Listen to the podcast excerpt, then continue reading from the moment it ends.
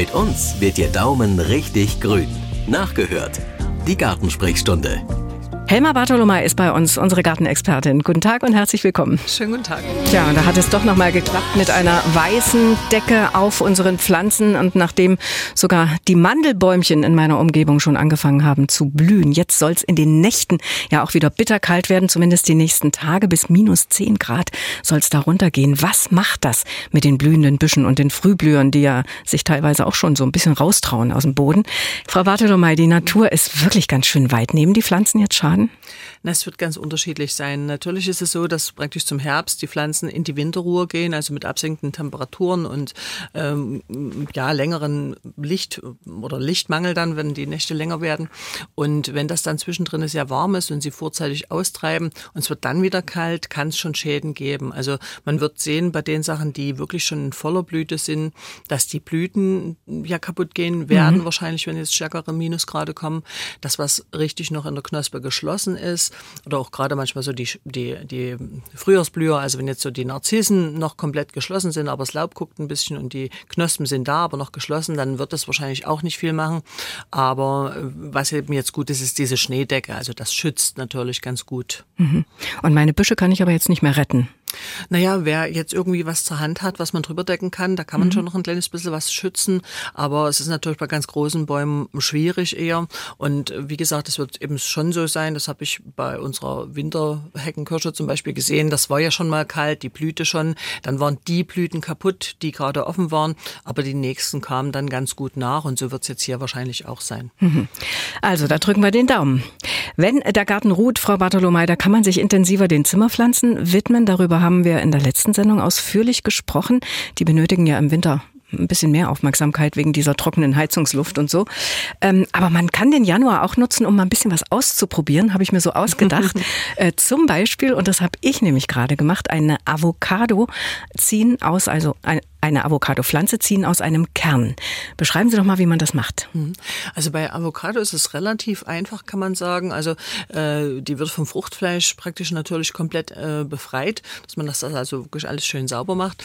Und hier gibt es die Methode, entweder sie wirklich richtig in die Erde zu bringen, also eine normale Erd-Sand-Gemisch beispielsweise. Dazu kann man den Kern also wirklich zur Hälfte so eindrücken in die Erde. Man kann die aber auch auf so einem Wasserglas ziehen, also so wie man zum Beispiel diese schmalen Hyazintengläser Börsekrieg mhm. sieht. So ähnlich kann man das mhm. also durchaus auch probieren. Ähm, und dann später praktisch eintopfen in Töpfe. Man muss wissen, die sind bei uns eben richtig als Kübelpflanze, also absolut frosthart sind sie nicht. Das bedeutet also, da wird's Entschuldigung, schon so sein, dass man sie dann auch, also auch reinräumen müsste. Äh, das gleiche geht auch mit Ananas, habe ich gelesen.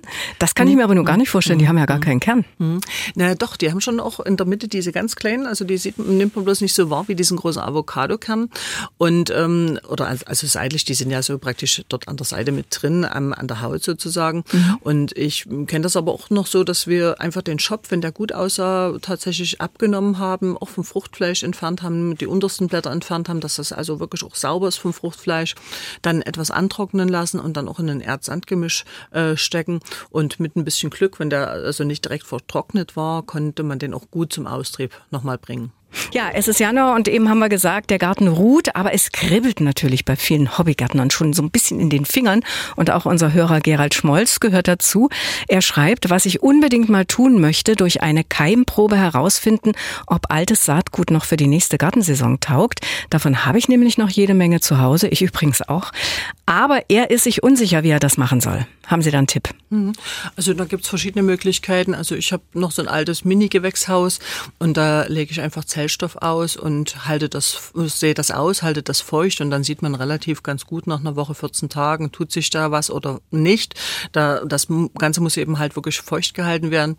Das Ganze geht auch in einem alten Einwegglas. Also da kann man relativ gut dann erkennen, ob das noch funktioniert oder nicht. Und da nehme ich aber nur Proben. Also ich schütte da jetzt nicht das ganze Päckchen ich, rein. Da nehme ich wirklich nur Proben tatsächlich. Mhm. Und wichtig ist eben, wie gesagt, dass das feucht ist und hell gehalten wird und ähm, dort wirklich auch gucken, also es sollte kein Schimmel entstehen beispielsweise. Und man muss eben immer auch vorsichtig sein, sobald der Zellstoff austrocknet, dann unterbricht es das natürlich auch. Und man muss immer gucken, auch was das für Pflanzen sind. Sind es mhm. Hellkeimer, sind es Dunkelkeimer? Entsprechend würde man das aussehen. Mhm. Margit Kuschereitz aus Wittichenau hat eine Mail geschrieben. Sie haben ein Zitronenbäumchen zu Hause. Hat, sie hat auch immer wieder Zitronen geerntet. Das steht im Winter im Wohnzimmer, das Bäumchen, verliert auch immer Blätter, erholt sich im Frühjahr sehr gut. Aber in diesem Winter, schreibt sie, sehen die Blätter gar nicht so gut aus. Ihre Frage, fehlt da Dünger Ihrer Meinung nach oder was kann man da tun? Tja, das ist natürlich eine relative schwierige Aussage. Sieht nicht gut aus. Hm. Also kann, Bräuchte man kann jetzt ein Bild? Naja, oder zumindest eine Beschreibung. Sind mhm. die Blätter gelb oder hat man braune Ränder dran? Sind jetzt irgendwelche Flecken, Flecken dran? Also ich hatte zum Beispiel gerade jemanden am Telefon, äh, der hat das relativ gut präzise beschrieben. Da waren Stecknadelkuppengroße Flecken, braune.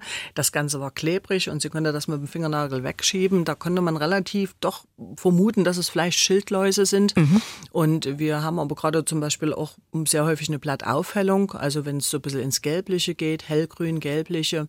Manchmal sieht man auch die Blattadern, dass sie dunkel sind. Dann könnte es auch eine Nährstoffgeschichte sein, also dass ein Eisenmangel da ist. Oder wenn es flächig ist, ein Stickstoffmangel. Also da wäre eine präzisere Beschreibung ganz schön oder tatsächlich ein Foto. Mhm. Bleiben wir doch nochmal, Sie hatten noch erwähnt, wenn zum Beispiel braune Ränder mhm. um die äh, Blätter sind, ja. was könnte das sein?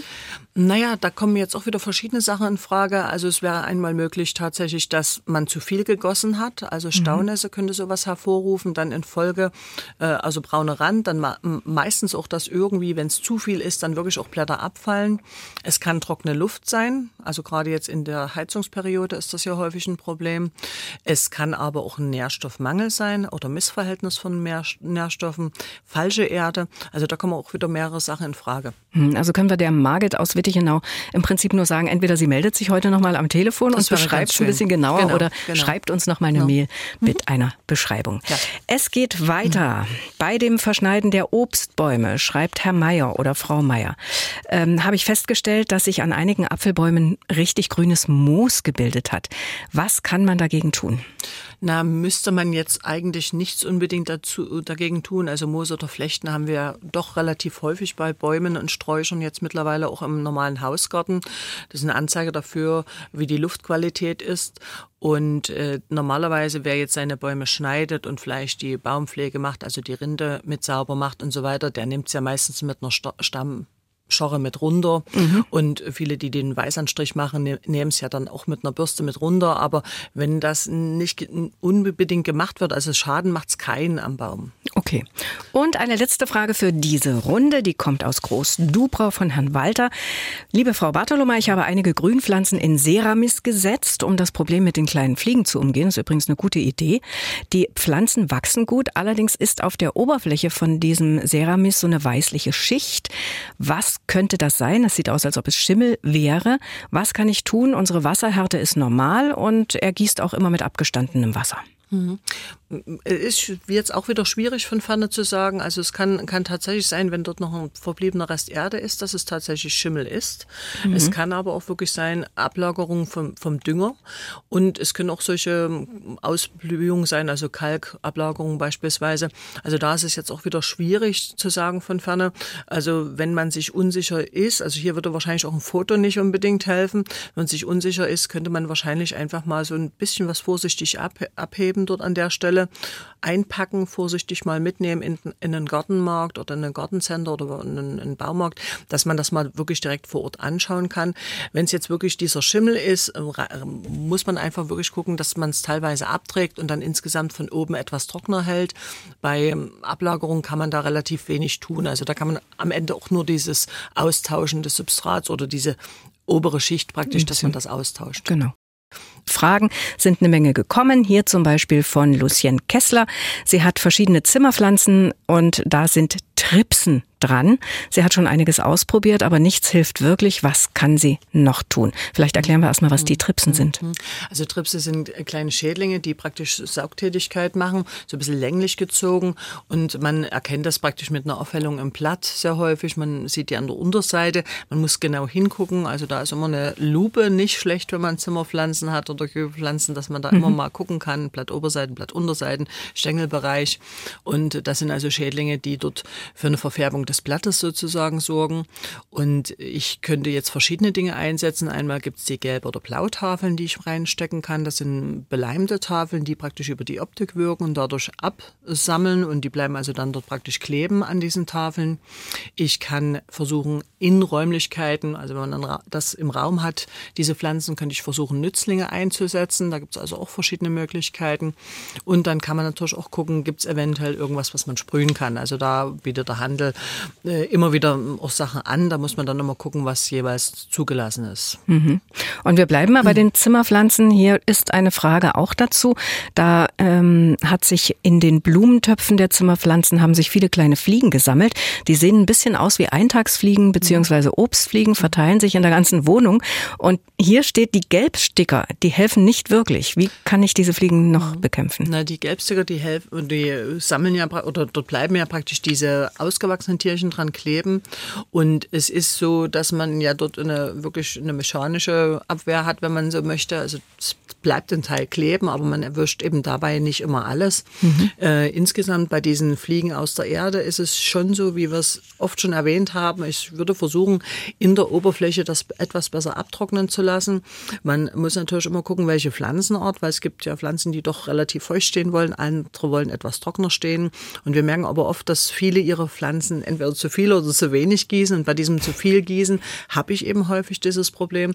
Also da müsste man mal überlegen, ob man von unten gießen kann und in der Oberfläche das etwas abtrocknen ja. lassen kann. Manchmal hilft auch eine zwei Finger breit dicke Schicht Sand mhm. tatsächlich als mhm. Abdeckung. Und äh, man kann da eben, wie gesagt, diese Tafeln zum Absammeln nutzen. Alternativ, wenn man das nicht in den Griff kriegt, kann man natürlich auch versuchen, mit Kräutertees zu probieren, ob das mhm. eine Wirkung bringt. Also manchmal hat man da Glück. Und äh, die dritte Variante, wenn alles nichts hilft, ist, ist es tatsächlich so, dass der Handel auch Mittel anbietet zum Gießen. Also das wäre dann wirklich so der Gang in den Laden und sich dort mal beraten zu lassen. Und bei diesen Gießmitteln das wird eben dann über die Erde gegeben. Mhm. Bei Kräutertee habe ich mhm. gleich aufgehorcht. Ist das egal, was mhm. für Kräutertee? Naja, manchmal, also ich habe manchmal in meiner Teetasse so eine Nische Tee übrig, wie man so schön Ach so, sagt. Und die gießen einfach mit rein. Und da gucke ich halt, also äh, da ist es auch wieder so, der Brennnesseltee zum Beispiel, das könnte man ausprobieren. Oder auch der Minzetee, das habe ich schon mal ausprobiert. Das hat manchmal ganz gut geholfen, aber das ist eben manchmal, wie das eben bei den Hausmittelchen ist. Manchmal klappt's und manchmal eben auch nicht. Also einfach ausprobieren. Und wir haben noch eine Frage zu Zimmerpflanzen, bei denen sich aber hier immer wieder Schimmel an der oberen Erde bildet. Vergeblich alle Hausmittel ausprobiert, Sand, Zimt, anders gegossen. Ähm, welche Erde kann man kaufen, die nicht schimmelt? Naja, also ist eigentlich fast ein ähnliches Problem, wie wir es zum Anfang schon hatten mit Ceramis oder auch jetzt mit diesen Trauermücken. Ähm, man muss immer mal gucken, also es sollte eine qualitativ gute Erde sein. Also dort kriege ich ja auch einen Riesensack für 1,99 bis eben einen, einen kleinen Sack für 8 Euro und Fänge. Mhm. Also man muss eine gute qualitative Erde aussuchen. Man äh, muss immer gucken, dass man eben wirklich den Ansprüchen der Pflanze gerecht gießt. Also ich hatte schon gerade gesagt, auch bei den Traumücken, viele halten die Pflanzen zu nass. Man äh, muss dort wirklich gucken, Topfgröße zu Pflanzengröße, dass sie also eine gute Vitalität haben. Und in der Oberfläche, wenn das eben so schimmelt, ist es oft eben eine humusreiche, sehr nasse, feuchte Erde. Das heißt auch da wieder dieses Abtrocknen recht wichtig eigentlich. Und äh, die Überlegung wirklich mal zu schauen, ist es tatsächlich Schimmel oder sind es Ablagerungen von den Düngern oder ähnliches. Ich habe einen Tannenbaum und eine Eibe im Garten weggemacht. Was kann ich dort anpflanzen? Das möchte Herr Giese aus Zwickau wissen und die Antwort hat Helmar Bartolomei. Sie hören die Gartensprechstunde hier beim Sachsenradio. Ja, was kann man dort anpflanzen, Frau Bartolomei? Man hat ja so eine bestimmte Idee schon vielleicht, ne? dass man sagt, ich habe vielleicht dort sowieso eine Gruppe von Nadelbäumen, habe jetzt die Sachen weggemacht, bräuchte dort wieder einen Nadelbaum, dann ist es wahrscheinlich am einfachsten. Man würde gucken, dass man so viel wie Wurzelwerk, so viel wie möglich Wurzelwerk rausnimmt von den alten Pflanzen und dann dort ein bisschen Erde einmischt neu und dann kann Konifere gepflanzt werden. Wenn man jetzt sagt, nee, ich will was ganz anderes, also mhm. zum Beispiel wirklich Rosen, dann würde ich jetzt im Vorfeld wahrscheinlich den pH-Wert mal testen, wie der aussieht, würde dann kalken, wenn das zu sauer ist, würde Komposterde mit tiefgründig einmischen, auch tiefgründig die Erde lockern. Es ist immer die Voraussetzung, dass man weiß, wie sind die Lichtbedingungen, ist volle Sonne da oder ist es wirklich eher ein bisschen halbschattig. Und wenn es natürlich was ganz anderes sein soll, also Gemüsebeet, dann äh, ist natürlich ein bisschen aufwendiger das Ganze. Also dass man dann wirklich auch mal eine Erfahrung bringt, wie sind die Bodenwerte generell kann man Mist einarbeiten beispielsweise oder auch da Komposterde einarbeiten. Und da ist es Voraussetzung, dass man wirklich so viel wie möglich Wurzel rausnimmt von den alten Bäumen. Und Frau Kübel aus Chemnitz hat uns eine Sprachnachricht per WhatsApp geschickt. Ich hatte bisher immer sehr viel Glück mit Alpenfeilchen in den vergangenen Jahren. Und seit zwei Jahren, wenn ich schöne Alpenfeilchen bekomme und die genauso hege und pflege wie immer, kommen dann die folgenden, nachfolgenden Knospen so bobbig, so schlapp raus und werden eigentlich gar nicht mehr groß und kommen nicht mehr zum Aufblühen. Mhm. Ich behandle die Alpenfeichen genauso, wie ich sie immer hatte, wo ich prächtige Pflanzen hatte. An was kann denn das liegen? Mhm. Na, da gibt's wirklich auch wieder viele verschiedene Möglichkeiten. Die Frage ist, wie sehen die Blätter aus? Sind die Blätter auch sehr hochgeschossen beispielsweise? Also dort ist es ja oft schon so, wenn die, äh, wenn ich die Pflanzen kaufe, geht's eigentlich schon los mit dem Blick unter die Blätter, dass wir also wirklich immer gucken, sind da schön Knospen drunter, sind sie schön gedrungen, sind sie schön kräftig. Die Jahreszeit, ne, also typischerweise kriegt man ja schöne Pflanzen meistens so zum Herbst von der Zeit her. Manchmal, wenn das so ein bisschen die Nachsaison ist oder wenn die schon eine Weile stehen, sind die ja auch schon ein bisschen oder haben sie schon ein bisschen Verluste praktisch bei den Blüten. Und dann ist es oft so, im normalen Wohnzimmer ist es einfach zu warm. Also ich kann mich erinnern, so die äh, alten, etwas kühleren Räume im Altbau, das hat oft wesentlich besser funktioniert als jetzt wirklich diese warm aufgeheizten mhm. Wohnzimmer. Dann schießen die hoch mit den Blüten und auch mit den Blättern und dann hat man oft so, dass die Nachblüte dann einfach sehr schwuppig, sehr weich ist, auch von der Farbe dann nachlässt. Das sind jetzt also die Sachen, die hier, ich hier vermute. Es gibt natürlich aber auch Krankheiten und Schädlinge, aber da müsste man jetzt wissen, wie die Blätter aussehen tatsächlich und auch wie die, wie die Triebe aussehen. Mhm. Und das war es auch schon wieder. Vielen Dank an Helma Bartolomei. Kleiner Service. Wann sind Sie wieder wo in Sachsen zu sehen zu öffentlichen äh, Beratungen? Ja, na, also wir haben ja jetzt wirklich so verschiedene Sachen, die, die, die derzeit laufen. Also zum Beispiel der ha die Hausgartenfreizeit, da haben wir die Kleingärtner Leipzig wieder mit eingeladen. Bei der Ostermesse wird es wahrscheinlich auch so sein, da ist ja jetzt eine Planung Planung am Laufen. Und ja, also wir freuen uns drauf. Ansonsten gibt es die Termine ja dann äh, praktisch, die man dann nachschauen kann bei Instagram vielleicht oder bei genau. der Webseite. genau. Also dann schöne Zeit und bis in 14 Tagen. Frau Radio im Internet. Sie können aber auch das Original hören. MDR Sachsen.